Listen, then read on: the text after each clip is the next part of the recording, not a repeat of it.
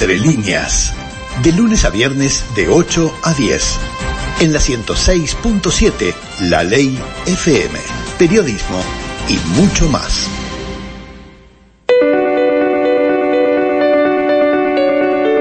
Entrevista telefónica. La noticia llega a la mañana de FM La Ley. Entre líneas. Vamos a estar en contacto, ya lo tenemos en línea y ya le vamos a dar la bienvenida a Andrés Ojeda, conocido abogado penalista, pero también representante del sindicato policial, el CISPOM. Y se ha dado un tema que, si bien eh, el episodio original ocurrió en el año 2020, está vigente todavía al día de hoy. ¿Por qué digo que el caso original eh, surgió en 2020, porque es el caso Santiago Cor. Eh, es un joven que murió en una persecución policial en agosto del 2020. Y allí empiezan a surgir el análisis de lo que es una persecución policial, porque forma parte del trabajo la persecución policial, porque hubo una, una primera instancia en donde se entendió que era parte del trabajo, pero en lo más reciente es que en Tribunal de Apelaciones entendió que no, que no se había cumplido con lo correcto y entonces para uno de los integrantes de lo que fue esa persecución, hay una sentencia. En el marco del Congreso Latinoamericano de Sindicatos Policiales, que tuvo lugar en La Valleja, incluso hubo una marcha que se realizó y los sindicatos pidieron justicia por los funcionarios policiales involucrados. Esa es un poco la historia, para que entiendan qué es lo que vamos a estar hablando con Andrés Ojeda. Eh, bienvenido Andrés, un gusto tenerte aquí en Entre Líneas. Buenos días, ¿cómo están? ¿Todo bien? Gracias por la invitación. Bueno, un poco esta es la historia. Es un caso del 2020 que tiene en los últimos tiempos eh, una evaluación de la sentencia original y para uno de los policías eh, un castigo que se puede entender desde los policías que no es justo, ¿es así?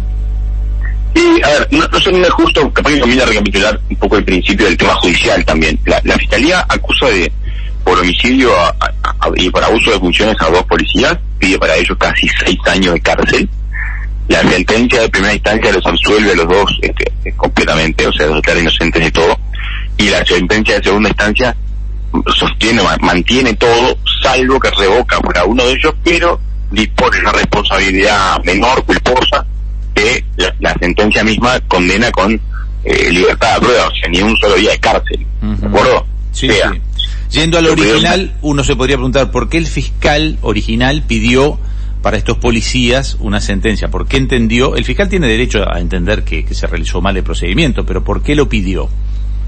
Bueno, eh, eh, ella fundaba en otras cosas, que había una, que había una suerte casi que de voluntad tácita de los, de los, policías, de, que no les importaba si él se moría en la medida que lo estaban este, prioritariamente persiguiendo, lo cual el tribunal en su caso entendió que no era así, ¿verdad? Este, porque de esto pasar de que te pidan seis años de cárcel a, 18 meses de, libertad de prueba, o sea, de no cárcel, eh, es casi como que, una condena simbólica, ¿se entiende? Sí, sí, se entiende, se entiende. Igual es una condena que, es un simbolismo en cuanto a la resolución, como para decir, bueno, está bien, hubo un fallecimiento, alguien va a responder. Y, no necesariamente porque hay un fallecimiento tiene que haber alguien preso, o sea, o alguien castigado. es una consecuencia obvia. Yo creo que lo primero que nos rompe la vista, o al menos a mí, es que una, una injusticia de la vida, como puede ser el fallecimiento de alguien joven, como este muchacho Santiago Cor, eh, esa injusticia eh, no se tapa con otra injusticia, que es castigar penalmente a un policía que no fue responsable de su fallecimiento. Claro, la, pregunta... Porque el policía, el policía no, no, determina que, que muchacho se dé a la fuga, el policía no determina que se fuga a altísima velocidad, y menos que menos determina que tome una curva muy cerrada a altísima velocidad con un acompañante de más de 100 kilos, ¿no? Eh, eso no, es una, determinante del actor policial, eso es una decisión de la propia persona que se fuga. Entonces, en este caso vemos que en el fondo se está responsabilizando casi objetivamente al policía por todo lo que le pasa al fugado producto de la persecución policial. Por eso es que justamente los, sindicatos policiales y el Congreso Latinoamericano de Sindicatos Policiales eh, dijo lo que dijo el, día viernes y por eso es que nosotros, este, porque pasó, esta, sentencia es muy pública y generó un aluvión de, consultas de los afiliados policiales, ¿no? Sí, aluvión total.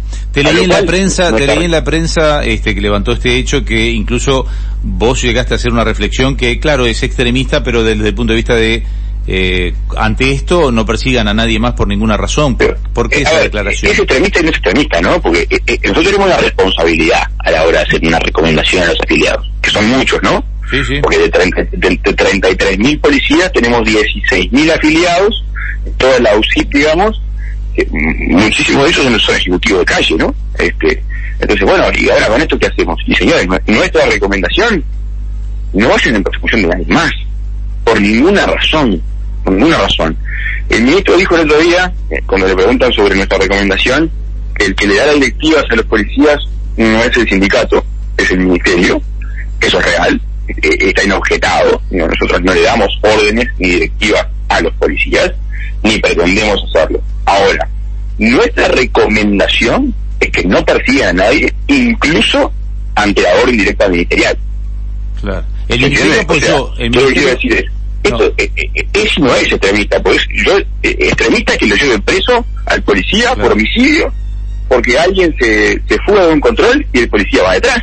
Claro. Lo que pasa es que no puede mañana, funcionar. imagínate no. mañana Te hay un control policial y la persona viene alcoholizada, el control y pum, se raja. Sí. ¿Verdad? Sale a alta velocidad. El policía no sabe por qué se va. ¿Sabe que se va? Nada más. Pero Sale pasa, detrás. lo que pasa es que persona choca y se muere. Claro. ¿El policía va a ser responsable de un homicidio? Entonces, yo le diría al policía que ante la duda no salga detrás de él. Si, si- está la posibilidad de que por lo que le pase y si se mata, el policía tenga que responder como si lo hubiese matado, entonces es, es- es mucho más dramático eso Sí, de que sí. tenga una eventual responsabilidad por incumplir una orden del- del ministerio. Entiendo. Y digo más, si el policía no va en persecución después de un control, no se va a enterar nadie, no se va a enterar el ministro, no se va a enterar nadie, porque pasó, se fugó el control y se fue. Entonces, de ahora en más, si usted va alcoholizado o lo que sea y del control, sabe que si se fuga, muy probablemente no lo sigan. Claro, pero por eso te decía, porque en realidad el accionar policial, eh, eh, como vos decís, eh, todo lo que dijiste es lógico. Si el policía no lo persigue, eh, se va a fugar. Pero no es lo que queremos la mayoría de los ciudadanos, que es Sí, que la policía policía, actúe. O sea, ¿entendés lo que te digo? Por eso, si la policía no va a perseguir, yo entiendo que usted vos le decís, bueno, pero jurídicamente no nos están apoyando. El ministro igual los apoyó, o sea, esto, en este caso apoyó a los policías. Lo que pasa es que la justicia, hay una tercera instancia, ¿no? Supongo que vos como abogado vas a llevarlo Sí, sí. a una tercera esto, instancia. esto, esto casación, evidentemente, pero la- lo que nosotros decimos es, hoy tenemos una sentencia que no es menor, es una sentencia de un tribunal de apelaciones, es un tribunal de cuatro, ¿recordó? O sea, Sí, hay cuatro tribunales de apelaciones en todo el país para el penal, o sea, una opinión de tres jueces muy calificados, o sea, es una opinión que marca un antecedente muy importante, muy importante, y que entiende en un caso de, persecución policial en que la persona se da a la fuga un control este, porque quiere evitar que le incaute la moto por un caño tronador, después resulta falleciendo por cómo se fuga y el policía es homicida, ¿verdad? Es el asesino este, de, de- de- del, fugado. Eso es una cosa que nosotros, si eso es así, la lógica de funcionamiento de las persecuciones policiales tiene que cambiar para los policías que tienen que resguardarse en la medida que no tengan garantías. Claro. Nuestro trabajo no es velar por la calidad de la seguridad pública de la gente, nuestro trabajo es velar por la garantía de trabajo del trabajador policial. No hay un Entonces, camino, le, no puede- le pueden achacar, no le pueden achacar al policía que no va en persecución, que no lo hace por desidia, que no lo hace porque no quiere, porque no se la quiere jugar. No lo hace porque no le- nadie garantiza que no termine preso por hacerlo. En el medio de, de no perseguir y de la persecución, la de este caso o la de otros, ¿no hay un camino en el que se pueda, o sea, el policía de repente lo, lo puede corpear un auto, puede corpear una moto, puede, puede tratar de detener, cuando está tratando de detenerlo, digo, este, No, no, pero ya, no- nunca jamás se golpea un auto ni se golpea una moto. No, por eso, pero Los no funcionan así. Los se detrás. no es lo que pasa, no es lo que pasa en Es este caso, no es lo que pasa, o sea, en este caso el policía no, inter- no, no promueve que la moto se vaya para afuera y se maten, o sea, no, no, claro que no. Eh, eh, el presunto intercambio de golpes que se habla en la sentencia es al principio, cuando la persona se empieza a fugar. Después toma distancia. Y lo que está indiscutido en la sentencia, indiscutido en el juicio, es que esta persona llega a la curva donde fallece solo. Los policías vienen un promedio de 50 metros detrás. O sea, no es que lo tocan, lo desestabilizan, no tienen ninguna conexión causal con el resultado. O sea, no es que lo tocó y se cayó. No, no. Se cayó porque tomó una curva, se cayó. Chocó contra un árbol porque tomó una curva eh, muy, muy cerrada, a altísima velocidad, con un acompañante muy pesado y no le dio para hacer la curva. ¿Por qué se entiende que, qué pasó en la argumentación de, de, este Tribunal de Apelaciones que entiende que si bien baja la pena, como vos decías, no toma, no toma la acusación del fiscal, que fue, el fiscal los veía totalmente como los culpables de un homicidio a dos personas, le pedía seis años, este, este tribunal lo baja, pero ¿por qué igual lo condena a este hombre? ¿Qué es lo que dice? dice que la, la, fuga se produce producto del miedo que recibe, que, que, que, siente el muchacho por la manera en que los policías este, eh, la abordan y demás. Sin embargo, sin embargo, descarta, igual que la sentencia de primera instancia, cualquier hipótesis de abuso de funciones. ¿no? O sea, no hubo, no hubo ningún abuso de funciones, no hubo un actuar legítimo del policía, pero eh, le causa miedo es el miedo el que detona que se fugue y el, ese miedo que detona que se fugue termina en su fallecimiento. O sea, es una carambula de tablas, ¿no? Este, Sí, me parece que a veces eh, eh, es como que uno quisiera ignorar lo obvio, ¿no? La fuga no se da por miedo, la fuga se da, de hecho, cuando es cuando le piden que se detenga al principio, hasta, acreditado por los propios testigos, este, incluso el, el, acompañante amigo del fallecido que dice, nos pidió que nos detuviéramos y, y, Santiago le dijo, yo no estoy haciendo nada malo, no tengo por qué detenerme. Bueno, uno no, no, no, es que entra en una suerte de debate con el funcionario de si detiene la marcha o que le están pidiendo que detenga la marcha, ¿no? Sí, no sé. la detiene y después comercia. No, y no los delincuentes siempre dicen que son buenos y no tienen por qué detener la marcha. No estoy diciendo que este muchacho fuera un delincuente, que este, de hecho nadie dice que haya sido un delincuente. Si viene un funcionario y te pide que te detengas, de tránsito, tú detenés tu vehículo y conversas con el funcionario. Hasta si te quiere pedir los documentos. Claro. Está en su derecho y obligación de hacerlo. Uh -huh. ¿Cómo se, cómo se, se intenta esto ahora hacia un, la última instancia de casación, eh, revertir para que se entienda que es más es lógico el, el, fallo de primera instancia que el de segunda, es decir, ¿dónde vas a basar bueno, los argumentos? Bueno, yo creo que la, la, discusión más grande es justamente de, de, de, nexo causal, ¿no? De cuál es la razón que determina el resultado. ¿Dónde está el, el, la causa eficiente? ¿Dónde está la, el, aumento? ¿qué, ¿Qué actitud fue la que aumentó el riesgo de las cosas y determinó el resultado? Nosotros estamos convencidos que el resultado se produce porque hay una persona que se fuga de un control porque quiere evitar que le saquen la moto toma un riesgo enorme para evitar eso y ese riesgo se materializa en un resultado de fallecimiento de sí mismo, ¿verdad? De hecho, eh, la, la, policía que primero se acerca al lugar del accidente, que estaba a unos 20 30 metros justo para ahí, eh, dice que el, el, el, el, acompañante que se paró enseguida dijo, tendríamos que haber parado, tendríamos que haber parado, pedía perdón, y pedía perdón, y pedía perdón. ¿Ah?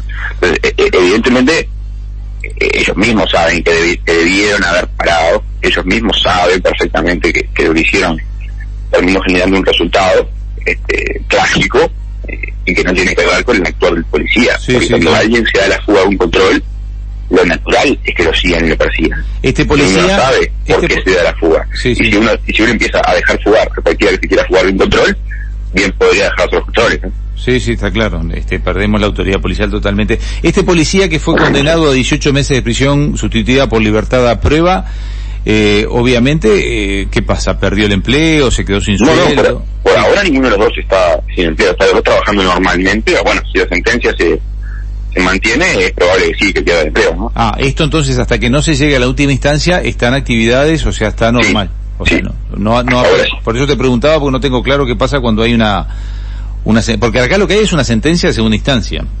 Claro, exactamente. que Todavía es pasible de una sentencia de tercera. Entonces, hasta que no quede definitivamente marcado el resultado, todos siguen en stand ¿Estos qué plazos manejan hoy en día con la justicia? ¿Cuánto se demora que, que- Bueno, eh, a ver, hay plazos por ministro de la Corte, lo que no hay es plazos entre ministro de la Corte. Entonces, esto puede demorar lo que la Corte entienda que tiene que demorar. Como pasa siempre. Claro.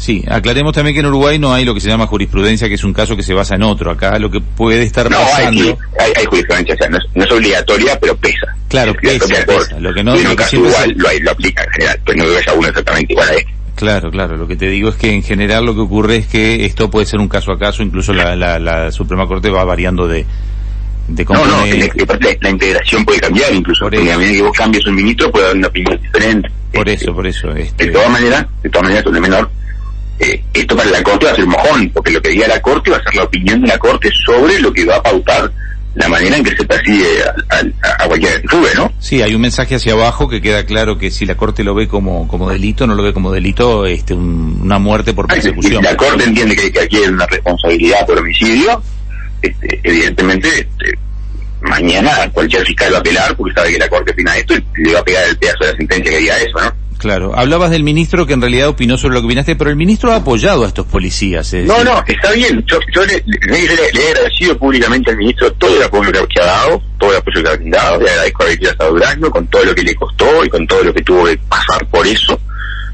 Pero eh, él, le sigue pidiendo a los policías determinación y un actuar muy jugado que lamentablemente hoy no tiene garantías para hacer.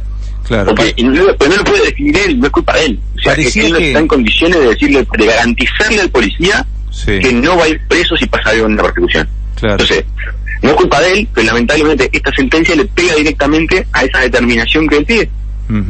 Pero parecía que con la LUC este, este tema este tema se había planteado, es decir, se decía, la policía en Uruguay no actúa porque no tiene la ley que lo respalde. Entonces sale la LUC y se le da más herramientas legales para... Y ahora aparece este caso en donde parece que otra vez lo dejan sin, herramientas legales o certezas a los policías. La, ley en general, la ley, este, no puede prever todas las situaciones que ocurran. Acá, en el fondo, los que terminan haciendo la realidad son los aplicadores y, pasa incluso cuando a veces el legislador se frustra y hace leyes, y hace leyes, y hace leyes, y el aplicador es quien termina resolviendo cuál de ellas y cómo se aplica. Esa es la verdad. Este, y, pasa con 10.000 asuntos que puede o sea, no, no solamente con esto, o sea, hay una reforma de determinada ley porque el legislador quiere tal cosa, y el aplicador de turno entiende que se aplica de otra que no fue la que de repente el legislador tenía en su cabeza cuando lo hizo y chao. Y de hecho el alumno no dice nada del tema de la eventual persecución, nada. Sí, sí, sí. Ah, no, le daba otras herramientas, pero claro, le, sobre todo para cuando los insultaban, para cuando los agredían, este, en ese tipo sí quedó claro.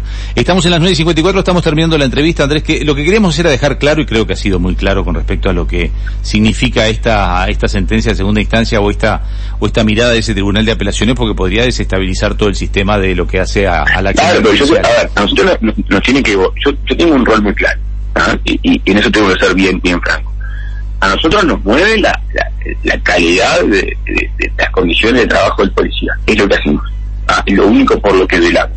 Nos preguntan cientos de policías a lo largo de todo el país, ¿qué hacen con esto? ¿Qué hacen con esto? ¿Qué hacen con esto? Y yo tengo una responsabilidad profesional en esto. Este, no le puedo decir, no, no, el ministro dice que le dé para adelante que no pasa nada y, yo no siento que, no pase nada. Entonces, yo tengo que decir, mire, eh, ante la posibilidad de una sanción administrativa o ir preso por homicidio, y yo no quiero la sanción administrativa todavía. Después veremos cómo la peleamos.